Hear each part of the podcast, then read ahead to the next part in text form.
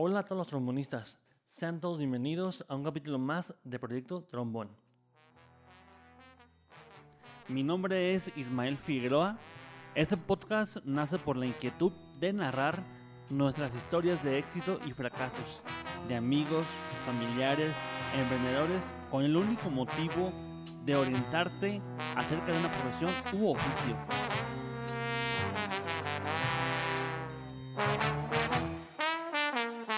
El día de hoy tenemos como invitados a dos amigos, compañeros y profesionistas, de los que he aprendido mucho sobre temas contables y fiscales.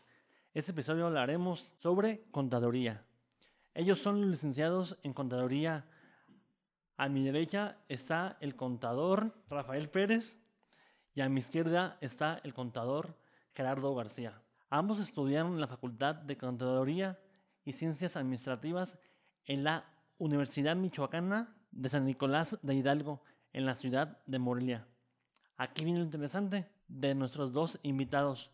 Uno de ellos, su modalidad fue presencial y nuestro segundo invitado con modalidad abierta. En Michoacán existen 91 universidades registradas ante la SEP. 32 de ellas tienen la carrera de contaduría. En Morelia existen 43 universidades que representan casi el 50% de las escuelas en todo Michoacán.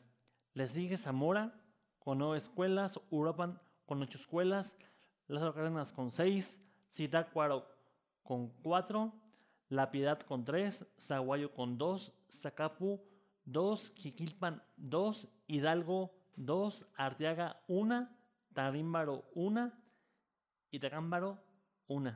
Cherán, Cotija, Páscuaro, Huetamo, Marabatío, Apaxingán y Los Reyes, también con una universidad. En Michoacán existen 32 escuelas que tienen la carrera de contaduría, de las cuales 8 están en Morelia, 7 en Uruapan, 4 en La Piedad, Lázaro Cárdenas hay 3, Huetamo 1, Páscuaro, Zamora, Zaguayo, Zitácuaro, Ciudad Hidalgo, Cotija, Apaxingán y Los Reyes, cada quien con una escuela de contaduría, de las cuales 30 escuelas son privadas y solamente dos son públicas.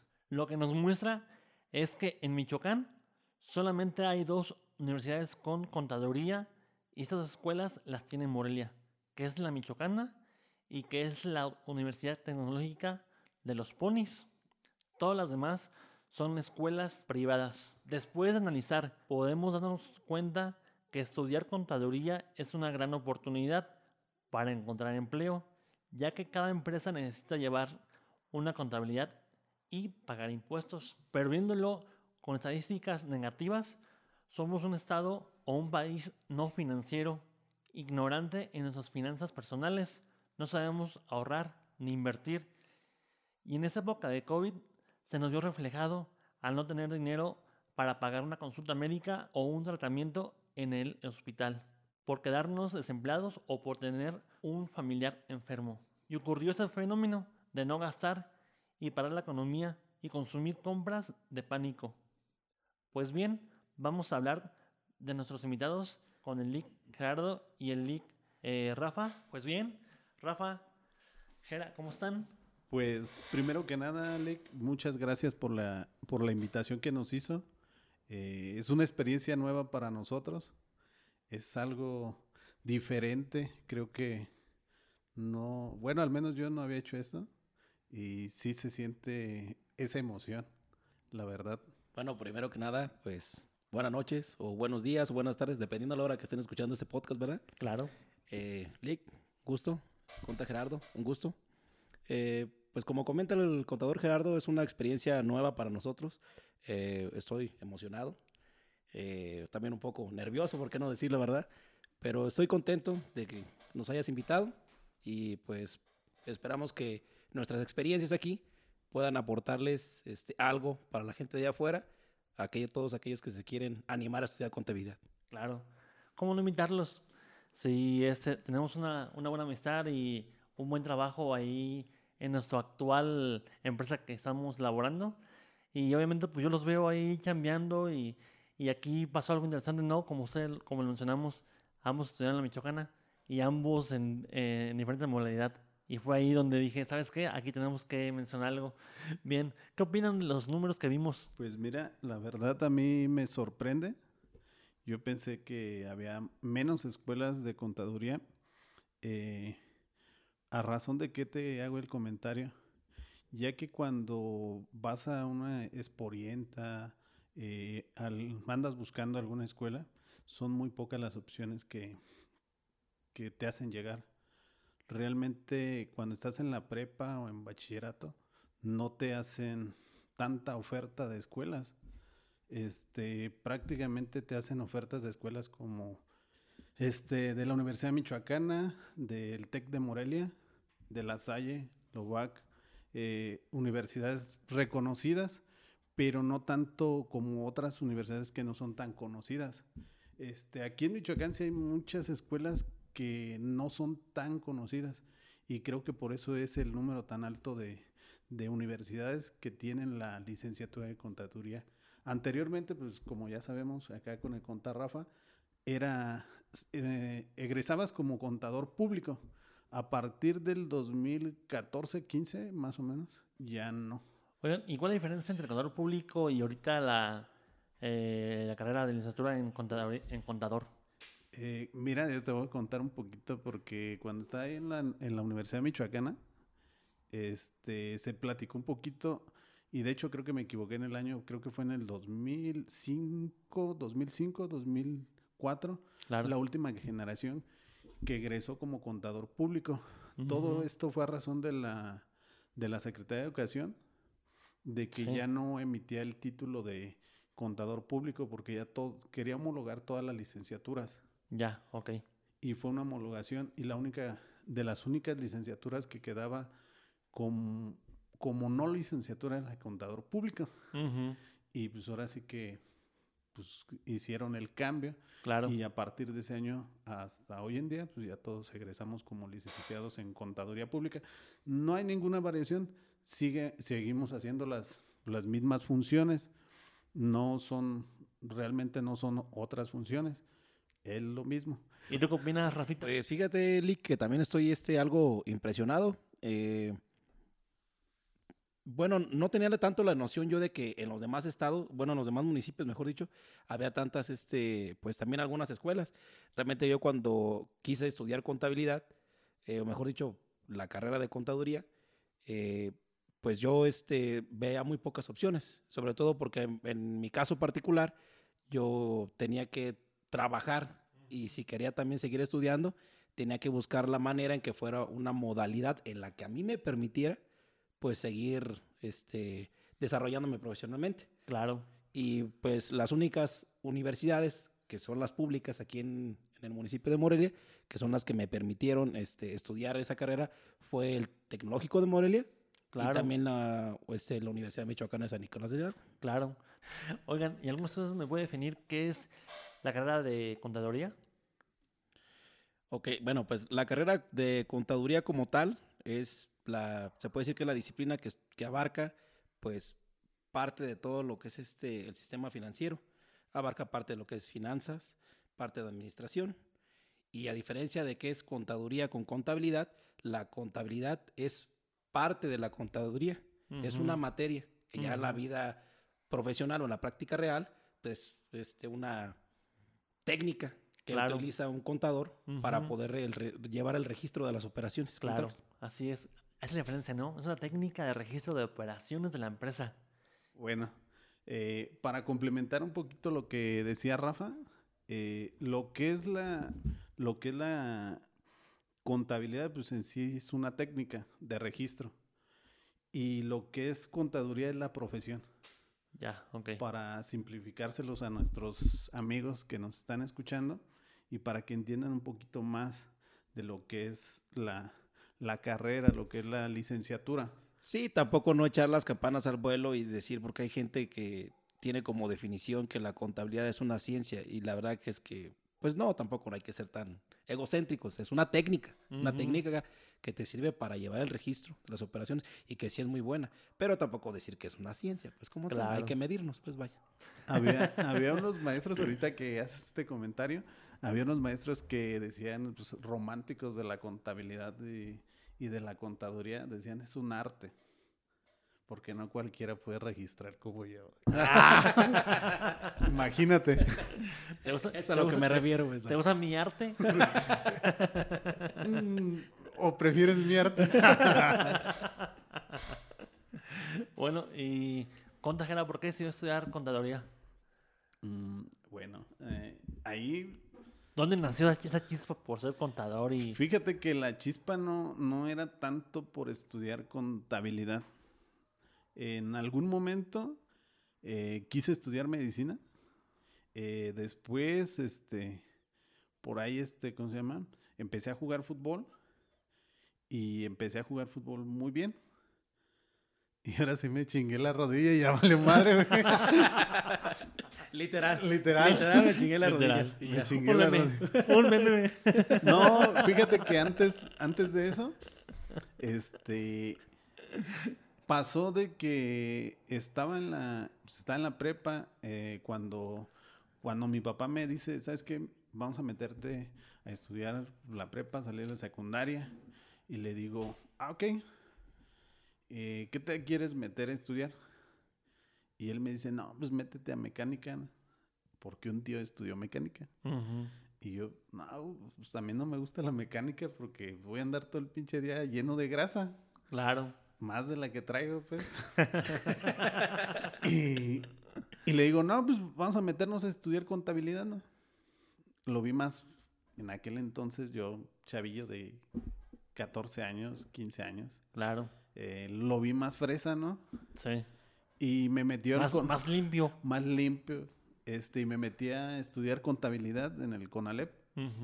Eh, de ahí yo todavía seguía jugando fútbol. De hecho, me invitan a jugar a, a Potros de Potros del Atlante de Zitácuaro. Ah, ok. Pero por razones económicas, Sí. pues no me pude ir a Zitácuaro. Ya después, este, seguí jugando aquí en Morelia. Y ahora sí me chingué la rodilla. y dije, pues ni pedo, güey. Tienes que vivir de algo. Claro. Pues vamos, ya empecé a estudiar contabilidad. Eh, realmente es algo que siempre, ya cuando empecé a conocer más qué era la contabilidad, de qué se trataba, eh, cómo, cómo se podría ganar dinero y pues de una manera honesta, pues, Claro. me llamó más la atención. Este, Dijiste que soy bueno en esto. Déjale sigo. Realmente sí, así pasó. eh, y pues datos curiosos, o sea, yo cuando estaba en el CONALEP casi no estudiaba, no era, nunca fui un chavo que me matara estudiando.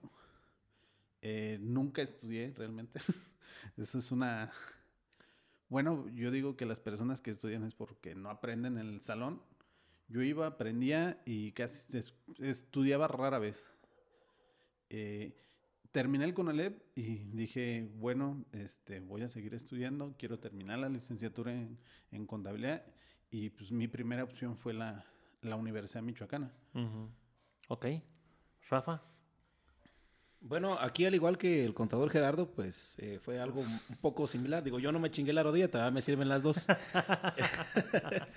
Pero también uno descubre su pasión Claro. ya también cuando ya lo llevas a la práctica. Eh, yo al principio estaba algo, pues, confundido. Quería, de niño quería primero ser biólogo marino y después quise ser militar. Y este, ya después este, fui creciendo y vi que el- la, pues, la vida te lleva por otro camino, por otro sendero. Y en la preparatoria, pues yo también siempre ya fui este, alumno promedio, por así decirlo. Y yo sí tenía que estudiar. no como el contador Gerardo que, que le bastaba con estar en el salón de clases. Pero yo aún estando ahí también algo distraído. Pero cuando empezamos a llevar las materias de contabilidad, pues, y, y ahí las clases también de contabilidad, pues me di cuenta que, que me empezó a gustar porque no tenía que estudiar para esos exámenes. De hecho, eran para los únicos exámenes que no estudiaba. Me preocupaba la- por las demás materias, pero cuando llegaba un examen de contabilidad, a todos los demás mis compañeros sí los veía bien preocupados y todo. Yo, eh, como si nada, no estudiaba y me iba muy bien en esos exámenes. En esas, Claro. este, ahí fue cuando ya empecé a descubrir mi pasión sobre la contabilidad. Y cuando ¿Y sí- eso fue, eso fue a nivel eh, prepa? A nivel preparatoria. Ya Ah, fue a nivel preparatoria cuando yo empecé a, a tener- a agarrarle cariño a esta carrera. Ujú. Eh, cuando llegaron las prácticas profesio- profesionales que tenemos allí en la, en la preparatoria, una prima también que es contadora, trabajaba en aquel entonces en una constructora. Y me dijo, pues vente conmigo. Dice, y pues acá te, te enseño algo. Y fue que todavía me empezó a gustar más la contabilidad. Ya de ahí dije, de aquí soy. Claro. Y ya fue que no lo, que no lo solté. Claro, genial. Pues qué bueno que desde morritos ya sabían que quieren ser de, de grandes, ¿no? Porque sí hay, hay personas que, no sé, 17 años, 18 años, que aún no saben qué hacer o, o qué estudiar o, o, no sé, agarran una carrera, la están cursando o pagando en caso de carrera privada y se dan cuenta de que no es lo suyo. Y sal- salen, de su, salen de su escuela a pesar de que sus papás hicieron el gasto, no sé, de, de cambiarlo de ciudad y, y decir, híjole, no es lo mío.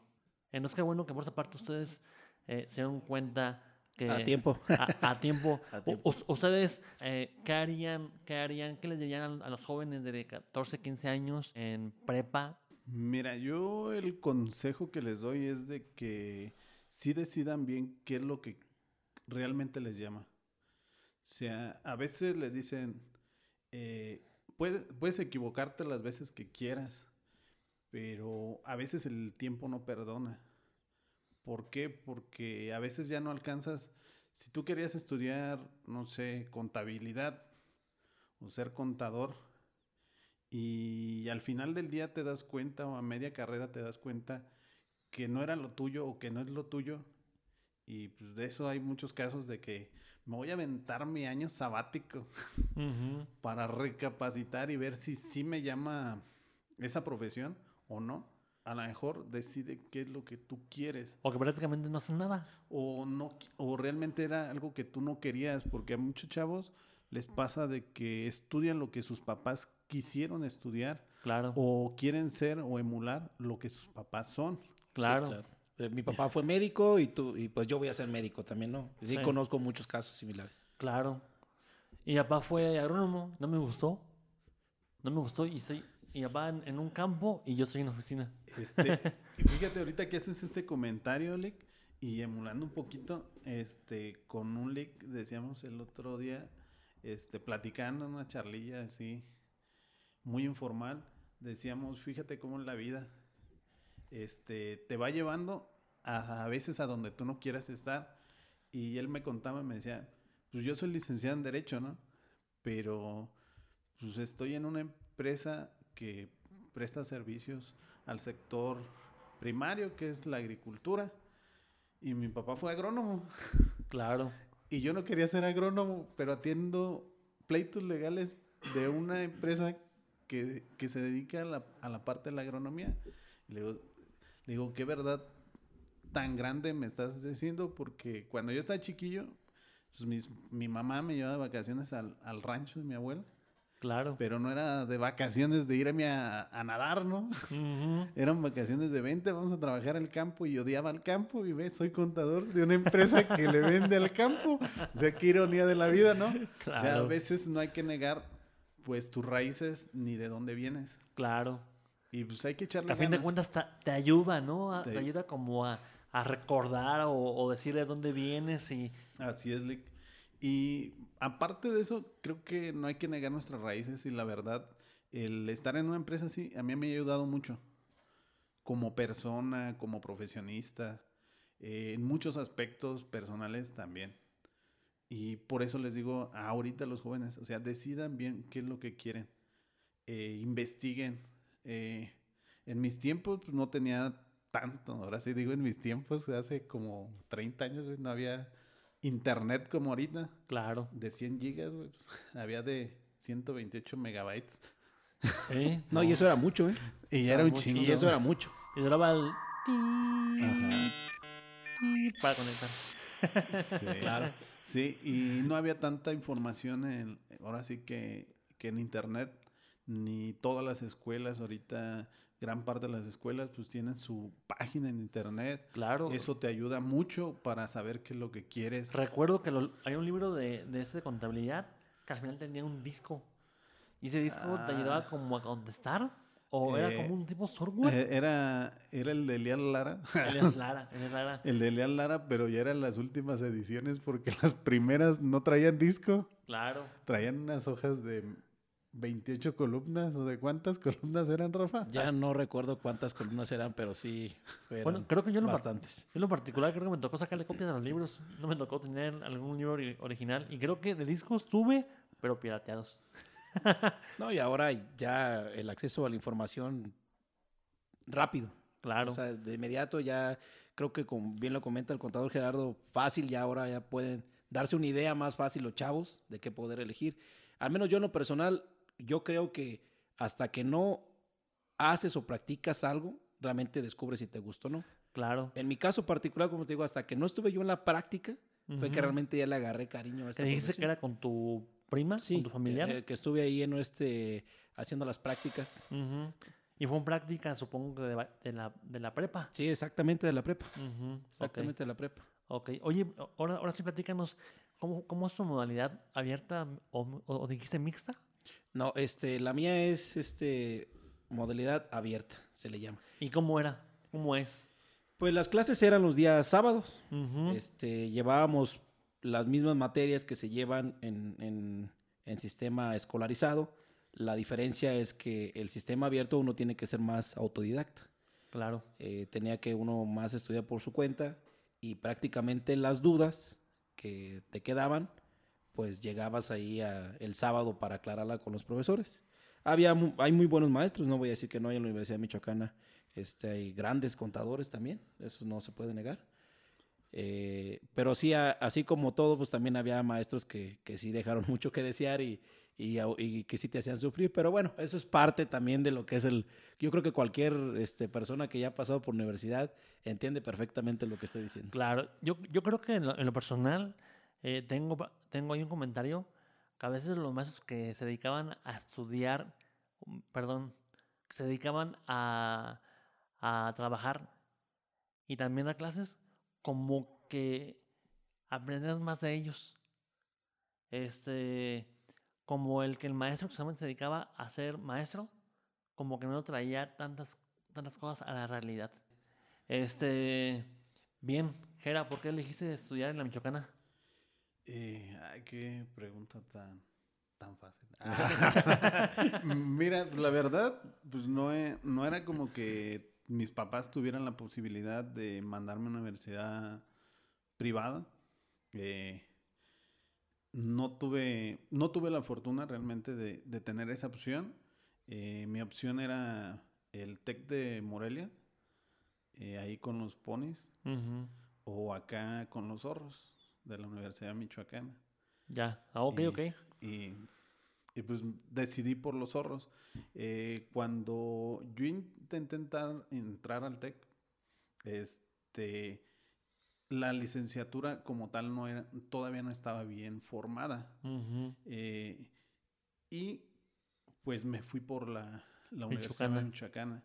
Eh, además, pues muchos de mis amigos que estudiaron en el pues, se fueron a la, a la Universidad Michoacana y pues así como que fue una zona de confort, ¿no? Porque pues ya conocía a algunos de ellos. Desafortunadamente, pues ellos casi todos tocaron en la mañana y yo en la tarde y pues me tocó hacer amigos nuevos. Ah, o sea que, o sea que en la escuela hay dos turnos, pues, dando que se acumula de estudiantes. Así es. Es un tema bien, bien complicado ahí en la Universidad Michoacana porque llega gente de gran parte del país y pues del estado, del, del- de gran parte del estado, de la zona de Tierra Caliente, de la zona del Bajío. Y pues la- los salones son salones de 30 alumnos. Bueno, eso en mi generación. O 40. Y Sí. que en el primer semestre pues le dan un recorte como al 20%. Sí.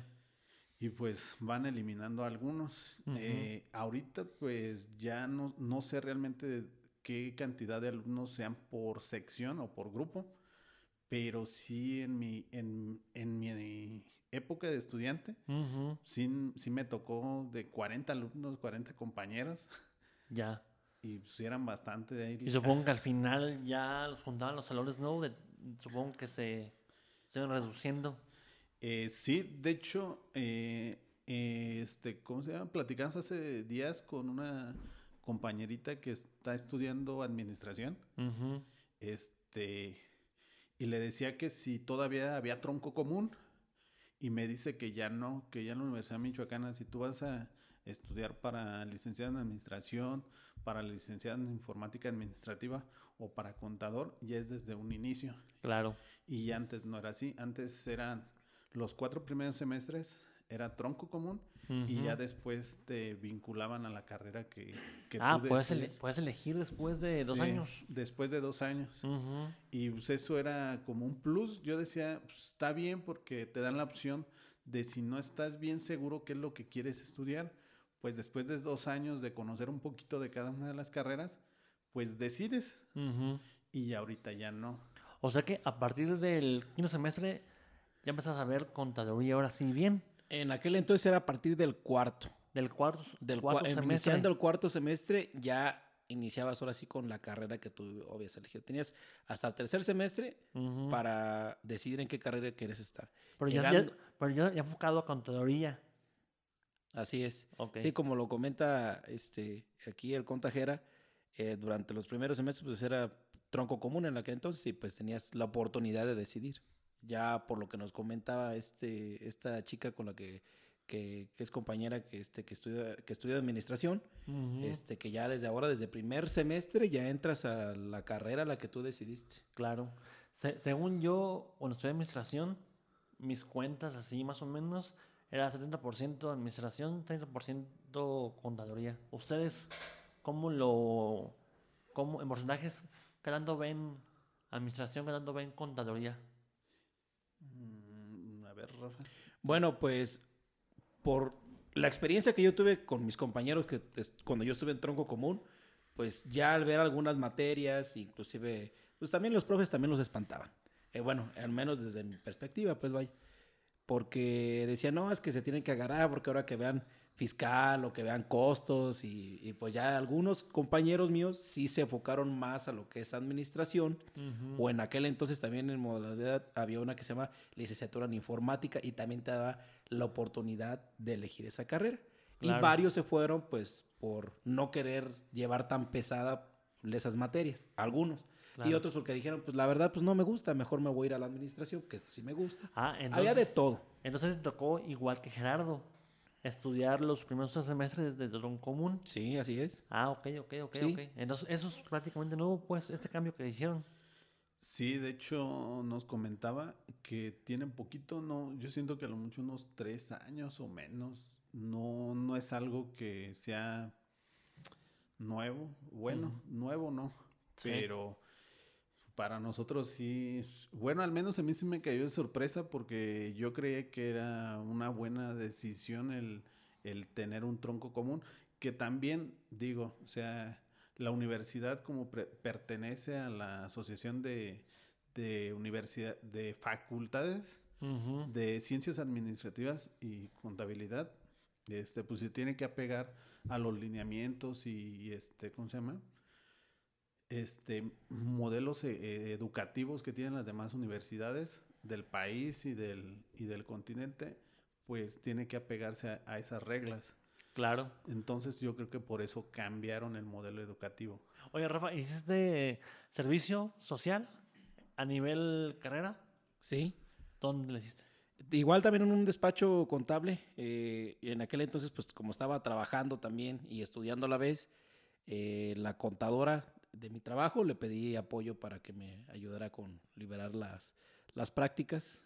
Digo, ah, o sea, o sea, el servicio, sí, mejor dicho, las prácticas, eh, porque el servicio es en una dependencia de gobierno. de gobierno. Entonces, tú, eh, este, trabajabas y estudiabas los fines de semana. Así es. Y a ella, le, a ella le pediste que te hiciera la liberación de servicios, pues, la liberación de prácticas. Así es, bueno, le pedí que me diera la oportunidad, pues, de, de trabajar con ella para que yo aprendiera un poquito más y también, pues, Claro. me ayudara. ¿Y qué, fue- primero? La, ¿El servicio o las prácticas aquí, con- aquí con, la- con ustedes? Ah, bueno, eh, el servicio son seis meses en aquel entonces cuando yo estaba en la carrera. Seis meses. Y después prácticas. Y, y, este, las prácticas son dos años. Ah, ok, ok, dos años. Dos años, Sí, ok. Después del servicio. claro. Ya, ok. Está, muy bien. Sí, es que es requisito pues para poderte titular. Lo que es tener ambas, tanto el servicio como las prácticas, Claro, es requisito. Pero, si eh, pero si te digas, la escuela no les da la. Bueno, más bien les, les quita la oportunidad de que se queden trabajando. Pues yo creo Mm. que ahí más bien depende de, de lo que son los tiempos, porque bueno, son al menos ah, cuando, yo estudié eran cinco años de carrera. Y desde, desde el segundo semestre, si no mal recuerdo, Sí. ya podrías hacer tu servicio social. Ok, Y posteriormente terminándolo, tenías ya los dos años para poder liberar lo que era este, las prácticas. claro. No, Rafa, es, hace cuenta, a partir del, del segundo semestre o de, o de tercer semestre, ya te dan la opción para que iniciaras tus prácticas, porque son dos años. Ujú. Y en el noveno y décimo semestre te dicen que te metas a hacer tus, tu servicio social, porque nada más es un semestre, eh, así como lo decías. Eh, yo también, así como lo dice Lick, no estaba tan de acuerdo, porque pues como que te quitan una oportunidad de trabajo. Claro. Pero conmigo pasó algo bien curioso, o sea, la persona que me invitó a trabajar, o no a trabajar, sino a dar el servicio social en una dependencia de gobierno, me invitó después a trabajar en una dependencia de gobierno. Claro. Y por eso llegué a gobierno. Tuviste la oportunidad. Así es. Y, y que también dejé las puertas abiertas en, en donde hice mis prácticas profesionales. Ahora sí yo les digo, ahora sí que es un... Es una carrera muy similar a la medicina porque realmente te avientas siete años estudiando, cinco, Claro. cinco, cinco en la universidad y dos practicando. Claro. Que a diferencia de medicina, pues aquí sí nos dan la oportunidad de, de combinarlo, ¿no? De, Y de dormir. y de dormir. es un decir dormir porque cuando estás en, en cierres mensuales o declaraciones anuales, pues ni duermes, llegas en vivo a las clases y pues, Claro. es parte de, de- del estudiante, digo. Pero ojo también, aquí en Morelia es el gobierno es- estatal. Este, si es Uruapan, Zamora, este, no hay eso que tú tuviste de oportunidad. Allá lo máximo que pueden uno llegar a hacer, eh, trabajar, un, eh, trabajar en una empresa, eh, em, una empresa, este, em, En el sector público, el sector público es ayuntamiento. Y aquí, sí aquí tienen las opciones ustedes, ayuntamiento y también Secretaría del Estado. así es. Sí, lo que pasa es que aquí todo el gobierno del estado, pues está centraliz- centralizado en la capital. En Morelia. Así es. este, Y, y es un, ahora sí, pues es un hecho que en todos los estados, o en gran parte de los estados, las, las dependencias de gobierno están centralizadas en, en, en las este, capitales. No es de que estén en una y en otra, a excepción de Guanajuato. Sí, lo, ajá, León, Eh, Guanajuato. A excepción de Guanajuato, Guana- en, en Guanajuato sí tienen sus secretarías y tienen también este, dependencias en municipios grandes como es Guanajuato, Silao, León. Le- León, este, Pero ¿por qué no caben? Vas a Guanajuato, Guanajuato y no caben. Eh, así es. sí, sí, sí. no, pues está Sí, es muy chiquito el Está muy chiquito municipio. el municipio. Sí, claro. Así es. Y tuvieron que moverse a Pues mayormente ciudad- a León y yo creo que seas como tú, como tú mencionas. Irapuato también, este, ciudades un poco más grandes. Salamanca también tiene, tiene oficinas del, del Estado y de la Federación muy grandes. No es así como en Michoacán. Claro. Oigan, este, ¿y cuáles son los softwares básicos que debe conocer todo contador? Pues el básico de todos, el primero, Excel.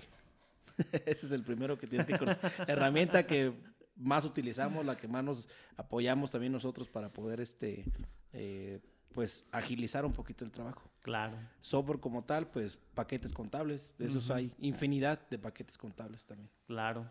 Supongo que el paquete contable porque, porque exporta a Excel, ¿no? Y saca- ahí sacas toda la...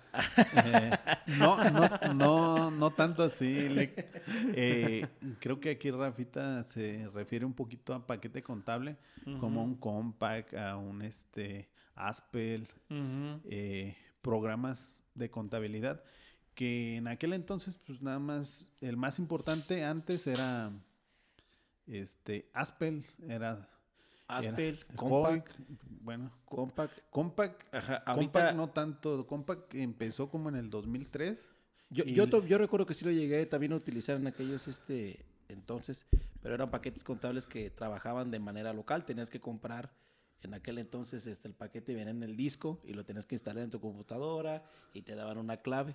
Ahora ya hay una infinidad. Obviamente sí siguen encabezando esos programas este, porque tienen muchísimas herramientas que te apoyan para hacer tu trabajo más rápido, pero también ahora ya hay RPs que eh, inclusive se adaptan a las necesidades de cada empresa, que se trabajan a través ya de una página de internet también.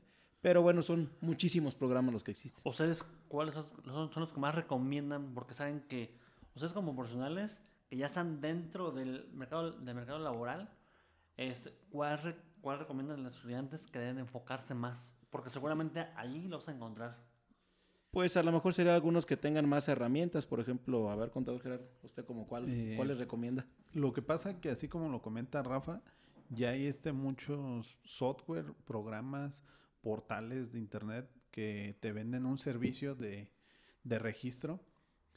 Eh, de los más completos que yo conozco son los de Aspel, que es Coinoid, SAE, eh, de, con- de Compact es contabilidad, bancos, comercial, nomi- nómina. eh, son de los paquetes más completos pero también hay empresas que tienen su RP Ujú. y son muy similares a lo que hay de marcas comerciales. O por ejemplo, hay, hay algunos, este, ¿cómo se llama?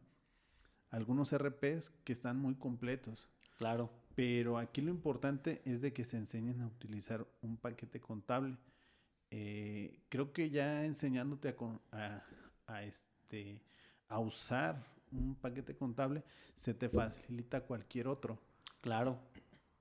Eh, aquí Porque yo- vas básicamente lo mismo, pues, es hacer haciendo contables, registrar Sí, operaciones. eh, qué, qué bueno que tocas ese punto porque también algo acá que aprendí de, aparte de contador Gerardo, que, que es este compañero de trabajo y también pues ha sido un gran maestro pues para mí.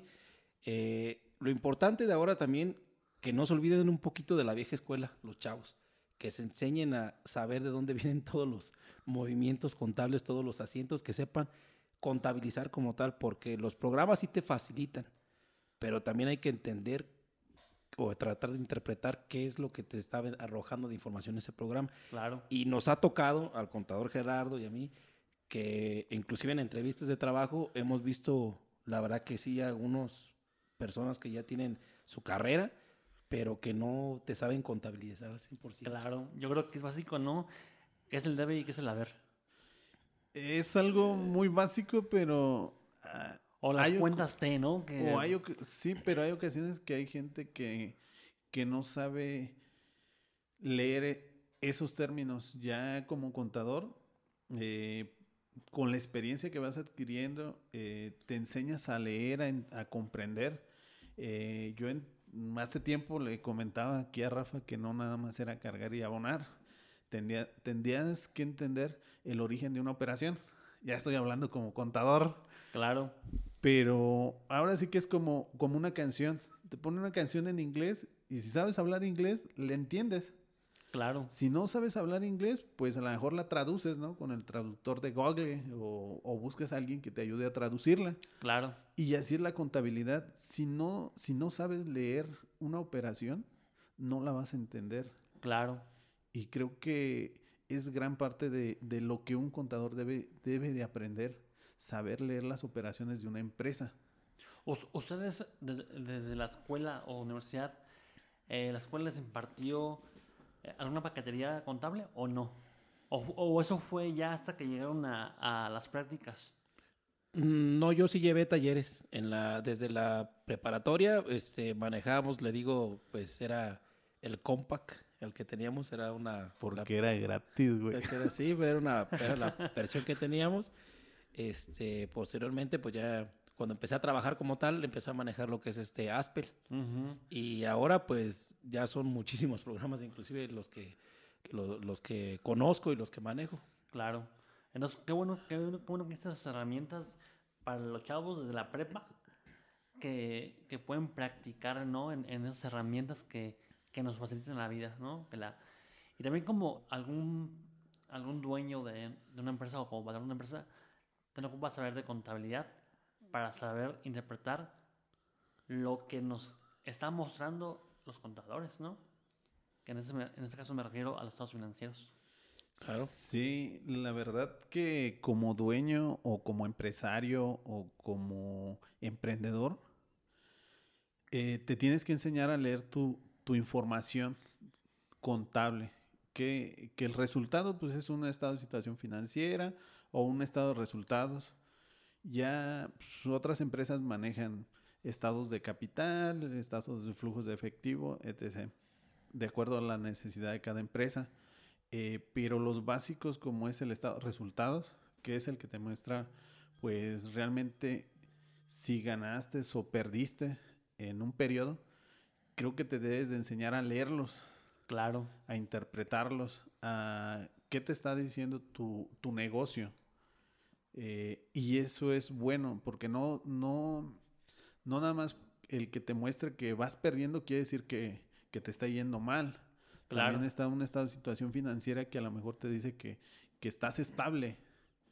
No siempre lo que, que arroja un, un estado de resultados te va a decir l- el estado actual en el que te encuentras como empresa o como emprendedor cuando eres persona física. Claro, ¿se imaginan cuántos, no sé, médicos, agrónomos, este, veterinarios, eh, tantas profesiones que llegan a, llegan a, a emprender un negocio y no saben de educación financiera? ¿Hasta dónde puede llegar? ¿Hasta dónde puede llegar esa ignorancia? Pues una mala decisión, digo, tan fácil te puede llevar a que tu negocio quiebre. Claro. Así de sencillo. Claro, entonces, o una de dos, este, ¿tienes un contador? U otra, mínimo te enseñas a saber interpretar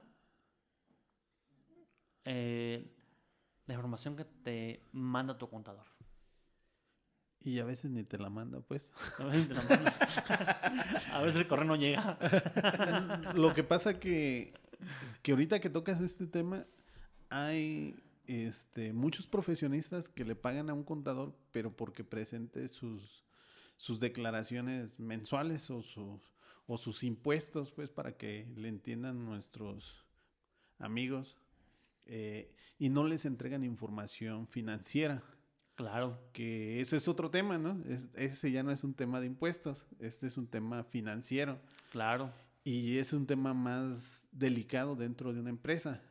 Eh, y ahí muchos contadores no, no entregan información de ese tipo. ¿Por qué? Porque cuesta. claro, Y dos, a veces una persona que es emprendedor no está dispuesta a pagarla. ¿Por qué? Porque es, una, es un negocio de, que van haciendo, que no tiene la infraestructura, que no tiene el capital para pagar ese servicio claro. también. Acuérdense, hay emprendedores digitales y aquí vienen los que son un Uber Eats, eh, Aquí tengo el experto en Ubers. Uno ajá, con Yakuta, ¿verdad? Sí. este, un emprendedor en OnlyFans, un emprendedor, este, ¿Emprendedor? ¿Qué te digo? un emprendedor, no sé, eh, un creador, de, un youtuber, eh, esas plataformas digitales en las cuales también ya ocupan llevar contabilidad. Sí, claro. Este, sobre todo, pues, el, el mundo pues va evolucionando constantemente. Es, era obvio, tarde que temprano, que eh, las fuentes de ingreso que ahora se obtienen a través de plataformas digitales, pues, que el gobierno tenía que voltearlas a ver. Dice, pues, Claro. estás generando ingreso, pues tienes que, te- te- tenemos que fiscalizar. Claro, también. como un streaming, ¿no? Un Disney, un este, Amazon Prime. ¿Cuánto dinero no entró al gobierno no sin pagar impuestos y dijeron, ahí está el dinero, vamos por él, ¿no? Sí, claro, y no solamente es cuestión este de, de, de aquí del país, este, sino también todas esas eh, opciones que hay para poder captar más este, eh, impuestos, recaudar más, pues es muchos países que se asocian y que dicen, oye, pues te sugiero que hagas esto. O sea, no solamente viene de aquí, sino también viene mucho, eh, mucho viene de fuera también. Claro. Sí, ah, claro. Así es como lo dice Rafa, mm, así nada más para completar un poquito el comentario que él hace, pues México pertenece pues al G10, G20, eh, hace poquito pues, pues se reunieron aquí en México todos los países de, de Sudamérica y del Caribe, de Centroamérica, y gran parte de los temas que ven son la recaudación de impuestos. Eh, así como lo decía Rafa, estamos en un tiempo donde la globalización es lo que está este, agrupando muchos sectores, tanto comercio como pago de impuestos, y que hacen que los países o toda la gente que se encarga secretarios de Hacienda y demás de cada uno de los países se ponen de acuerdo para que, el, para que todos tributen de acuerdo a sus ingresos. Claro. En teoría. Aquí sabemos que, que, el que menos impuestos paga, pues es el que más tiene, pero bueno, eso es aquí en México. En otros países, pues sí está más, más controlado el tema de, del pago del impuesto. Claro. Como yo recuerdo que, yo recuerdo esto, ¿no? De que había muchos personas que se iban así como, ¿sabes qué? Me quedé sin empleo. Eh, no sé, meseros, restauranteros. Eh, ¿Sabes qué? Pues vamos a optar por vender en, en Uber Eats. Y de repente, ¿sabes qué? Ya no me gustó porque eh, me cobra mucha comisión. fíjate, Liquis, ahorita que estás tocando ese tema, pues ahora con esto de la pandemia, fue, fue lo que le dio más un eh, boom. Un boom, exacto, a, este, a todos sus negocios a través de plataformas. Claro. Fue lo que también le ayudó y, muchas personas también, para unos les fue mal, pero para otros fue una oportunidad y que ahorita están arriba. Claro, así es. Imagínate, no sé, o sea, todo lo que es así como que consumo digital se aumentó. Se aumentó y también todos esos, todas esas personas que hicieron algo así, pues tienen que buscar un contador. Así es. ¿Verdad? ¿Para qué? Pues para llevar su contabilidad y paguen impuestos. Aquí comercial, aunque el SAT te diga que no ocupas un contador, sí ocupas un contador. Espero que sí. Sí, ahora sí, como decía el comercial de TV Azteca, ¿no? De, de, las drogas, de no es cierto, no hagas caso, no es cierto. Así es, no hagas caso, no es cierto. Rafa, y este, ¿tú qué materias eh, dirías, sabes qué? Creo que esas que vi no la estoy viendo en la escuela y creo que no deben de estar ya.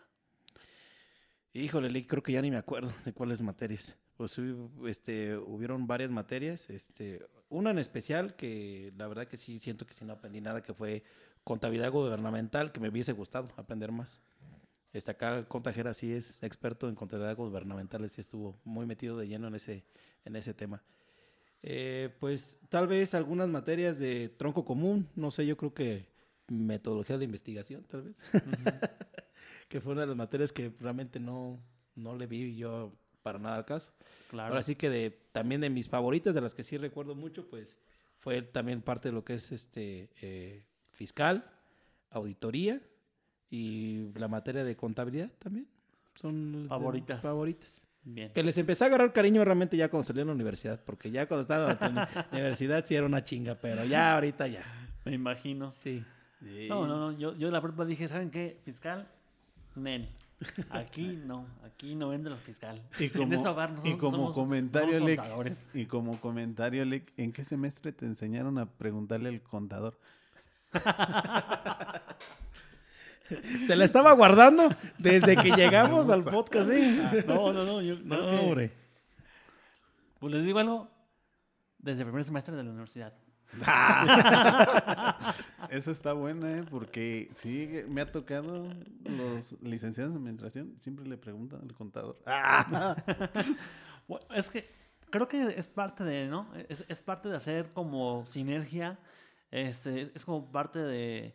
es como el yin y el yang. El yin y el yang. Es, como decirle, a ver, ¿cómo andamos en aquello en lo fiscal? ¿Se puede o no se puede? Va, entrale. ¿O no se puede? No, no se puede. Y ya. Es, es la consulta, ¿no? Con, como con Dios. no tan así, pues. Hasta me da pena. Este, después de egresar de la, de la escuela como licenciatura, hay maestrías, hay diplomados, ¿qué es lo que hay?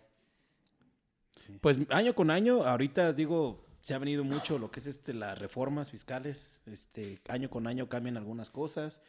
Es- hay muchos regímenes también que, que, les- que- que se vienen modificando desde que yo me acuerdo que, estaba.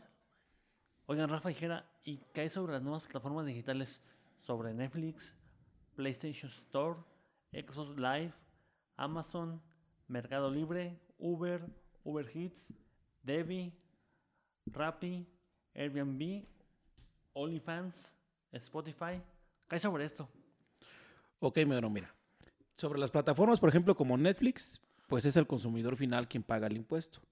En este caso, lo único que hace Netflix es aumentarte la mensualidad y ellos ya esa parte se la entregan, a- le enteran al, al fisco. Ah, ok, ok, ok. Lo que es este PlayStation Store, lo mismo también. Xbox Live igual. Amazon y Mercado Libre.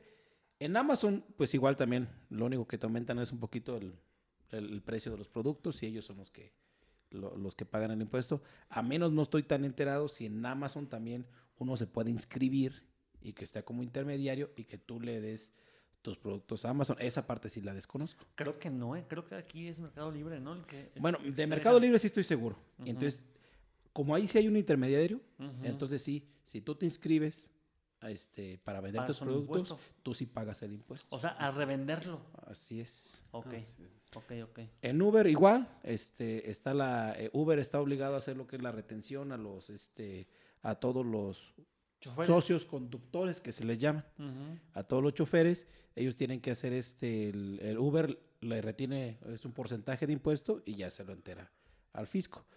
Aquí sí, como tú tienes el privilegio para poder trabajar como chofer, ya sea en Uber Eats este, o Uber directamente, ahí sí te cobran el impuesto a ti. Entonces aquí la diferencia es entre consumidor y como El prestador del servicio. prestador de servicio. Ok, ahí la diferencia, ¿verdad? Así es. Ok. Ah, para no irnos así tan largo, quien obtiene la fuente de riqueza es el que tiene que pagar el impuesto. Ah, ok, ok, ok. Y quien obtiene, el ser- y quien tiene servicio, Pues los, yo no he visto variación en los precios, este, por ejemplo, de- digamos de Uber. En, en- en Netflix sí lo vi. Cuando dijeron que iban a cobrar impuestos a lo que son las plataformas digitales, las mensualidades, digo, pues yo creo que casi todo el mundo tiene Netflix. Sí Claro. aumentó un poco lo que fue la, la mensualidad. Este, en PlayStation Store no, me imagino que también ha de haber aumentado un poco también el, el precio tal vez de los juegos o de, o de las tarjetas que compras o claro. de, este, de Uber, pues lo único que les afectó un poco en el bolsillo fue que le retenían. ten- le- Uber es intermediario, este, eh, si tú pagas con tu tarjeta tu, tu, este, tu, tu Uber, el dinero le cae a Uber y Sí. Uber se lo deposita al socio conductor. Pero antes de depositarlo le dice, bueno, te voy a retener una parte y en lugar de depositarte 100 pesos, te voy a depositar 80 nada más. Claro. Oye, ¿y a partir de cuándo inició esto? ¿O, o ya inició o apenas va a iniciar? No, ya inició. Ya desde el año pasado ya inició este tema de las plataformas digitales. los- la retención de los impuestos empezó desde el año pasado. Desde julio, julio, junio. No recuerdo si fue junio o julio del año pasado.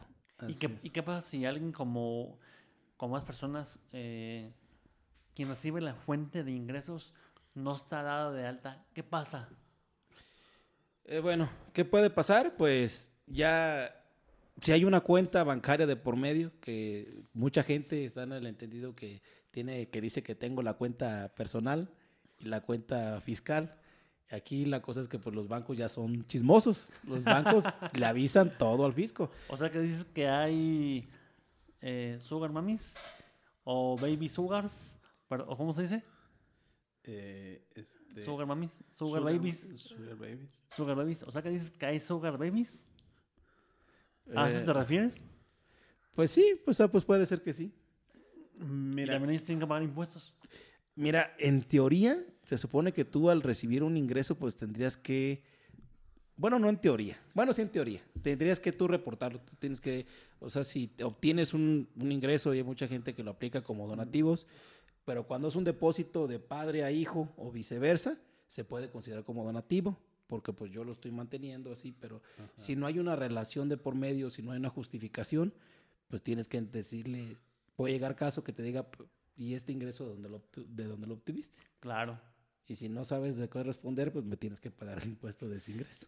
Claro, chale. Mira, pero... Entonces, ahorita es, ¿saben qué? Sí, pero más impuestos o qué?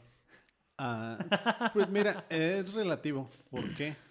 Y complementando un poquito lo que le dice aquí Rafita, este, todos pagamos impuestos.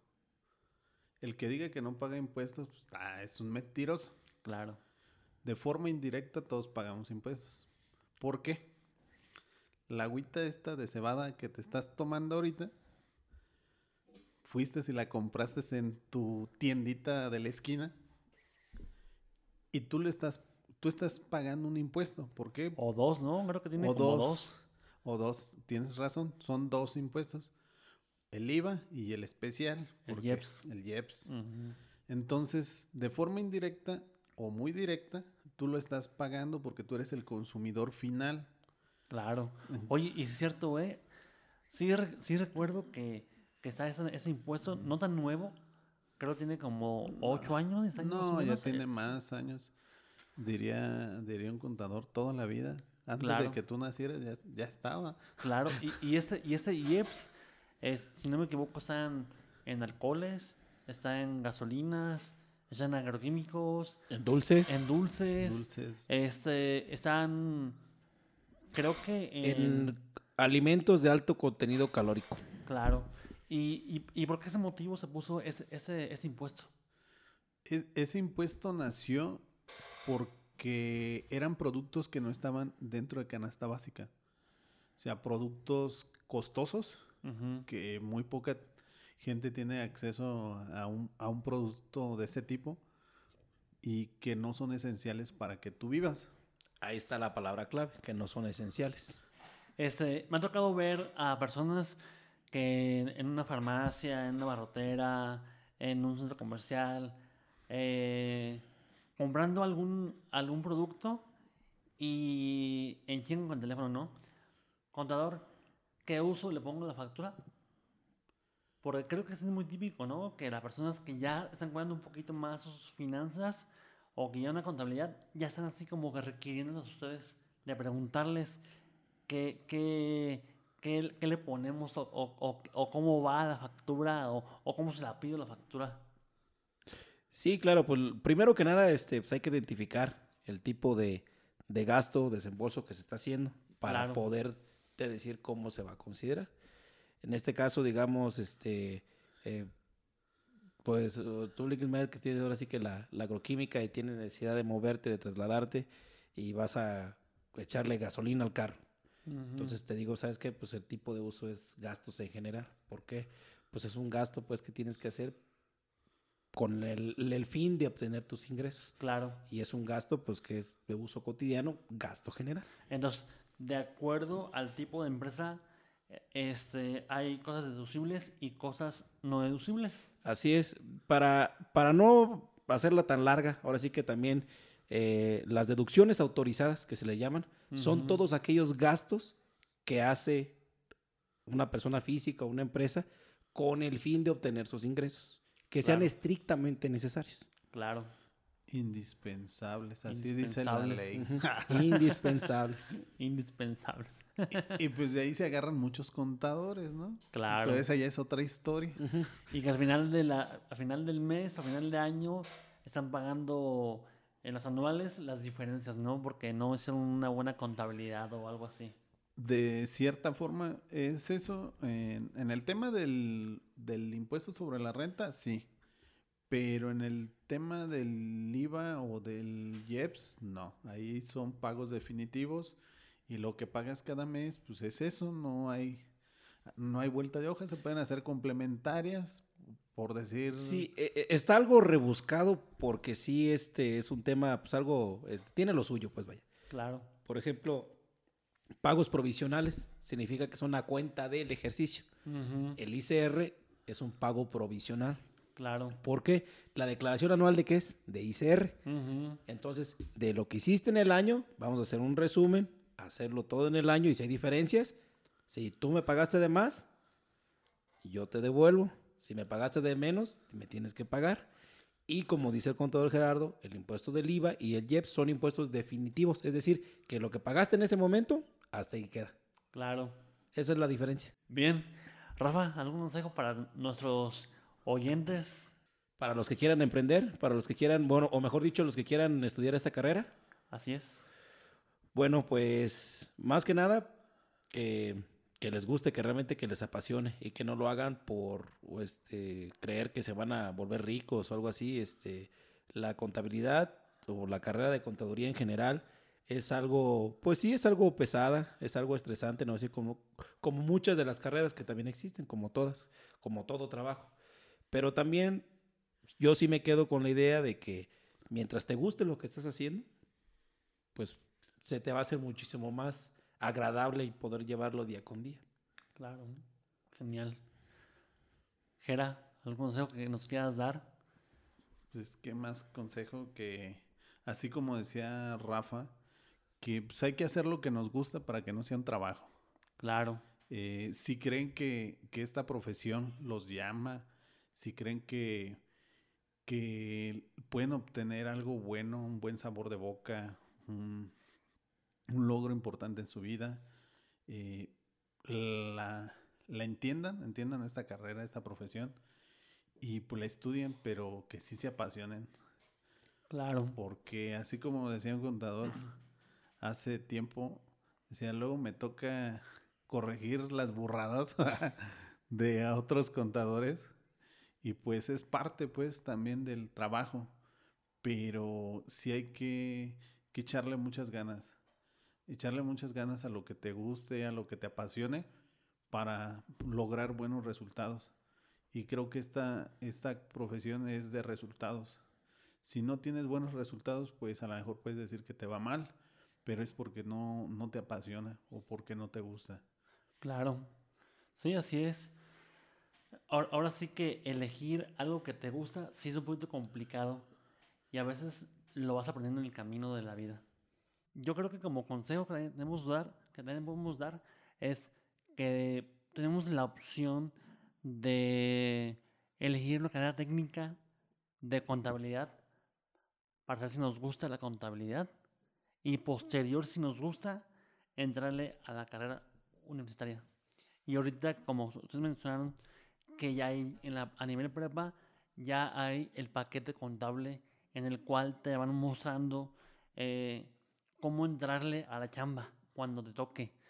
Es, creo que es importante hacer, hacer el servicio, hacer eh, la, las prácticas, hacer una carrera técnica si es, lo que te, si es lo que te gusta de esta carrera. Y obviamente si no te gusta, pues tienes la opción de elegir posterior alguna otra parecida o, o definitivamente eh, algo que no tenga nada que ver con, con contabilidad. Aparte de educación financiera, el autoconocimiento es una parte esencial del ser humano.